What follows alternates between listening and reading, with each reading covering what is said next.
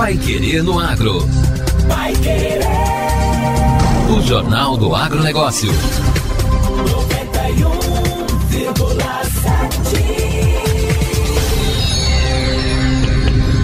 Banco do Brasil anunciou esta semana que vai fazer o maior investimento da história na safra de 2022-2023. São 200 bilhões de reais em recursos. O presidente da instituição, Fausto Ribeiro, explica que este é um aumento de quase 50% em relação ao ano passado. Isso representa um incremento comparativamente ao mesmo plano safra do ano passado de 48%.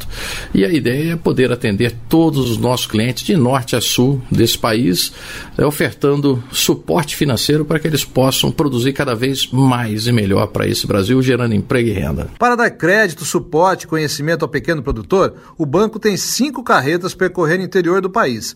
Outra ferramenta é a plataforma Broto, um ambiente digital que conecta produtores rurais, prestadores de serviços e fornecedores em um único local. Em dois anos, já foram mais de um bilhão e meio de reais em negócios realizados. O BB oferece também assistência técnica, como explica Fausto Ribeiro. Nós temos mais de 4 mil assistências técnicas espalhadas por esse Brasil. São convênios específicos para que elas possam auxiliar os pequenos agricultores a realizarem os seus projetos tá?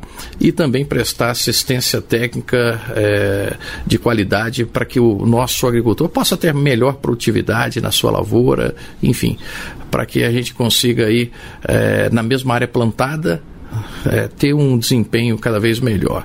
O presidente do BB defende que é uma forma de melhorar a produtividade no campo e, ao mesmo tempo, evitar o desmatamento é investir na tecnologia e na capacitação do produtor para que possa utilizar as áreas de produção da melhor maneira possível.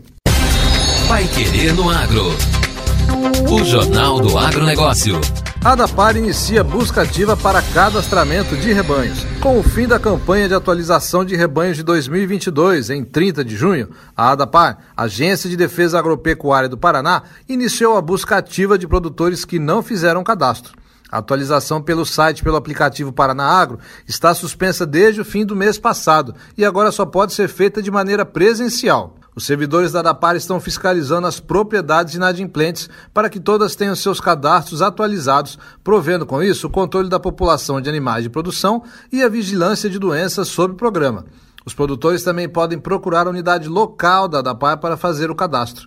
Desde 1 de julho, os produtores que não cadastraram seus rebanhos não têm permissão para emitir a GTA, Guia de Trânsito Animal, até a regularização, e ainda poderão ser autuados por causa dessa infração.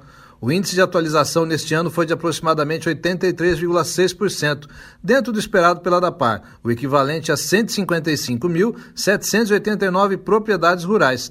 Considerando os números por regionais, índices mais baixos se concentram nas regiões de União da Vitória e Curitiba, 65,8%, e os mais altos nas regiões de Toledo, 96,9%, Paranavaí, 98,2% e Paranaguá, com 99,4%. Dúvidas sobre o cadastramento podem ser sanadas diretamente nas unidades da ADAPAR ou podem ser esclarecidas pelo telefone 41 3313 4060. Repetindo, telefone 41 3313 4060. Agora, no Pai Querendo Agro. Destaques finais. Colheita de feijão segunda safra está praticamente finalizada no Paraná. O Paraná é o principal produtor de feijão segunda safra, sendo que 98% das lavouras paranaenses já foram colhidas. É o que mostra o progresso de safra publicado nesta semana pela Conab, Companhia Nacional de Abastecimento. Já para o milho, a área colhida chega a 10% da segunda safra. O cereal também apresenta uma boa recuperação na produtividade, saindo de 2.591 quilos por hectare para 5.812 quilos por hectare. Aliado à melhora no desempenho das lavouras, também é uma maior área plantada da cultura, chegando a 2 milhões 700 mil hectares. Diante desse cenário, a produção para o Paraná está estimada em 15 milhões e 800 mil toneladas. No último mês, as condições climáticas foram favoráveis, com chuvas abrangendo todo o estado. Exceção fica para o norte do estado, aqui na região de Londrina, onde foi registrada menor incidência de chuvas e baixa disponibilidade de água no solo. Apesar da ocorrência de geadas em algumas regiões produtoras, principalmente nas regiões da metade sul, os eventos foram de intensidade baixa a média em locais pontuais, geralmente em fundos de vales, o que não trouxe grandes impactos para a produção. O clima favorável também beneficiou os plantios das lavouras de inverno.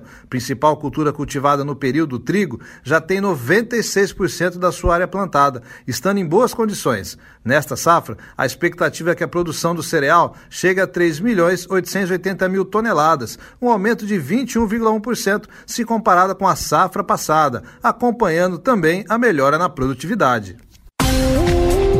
E o Pai Querendo Agro desta quinta-feira fica por aqui. Continue com a gente aqui na 91,7 e acompanhe os nossos boletins durante a programação. Amanhã estamos de volta com mais notícias do agro. Uma boa quinta-feira a você e até lá. Você ouviu Pai Querer no Agro. Pai Querer. O Jornal do Agronegócio.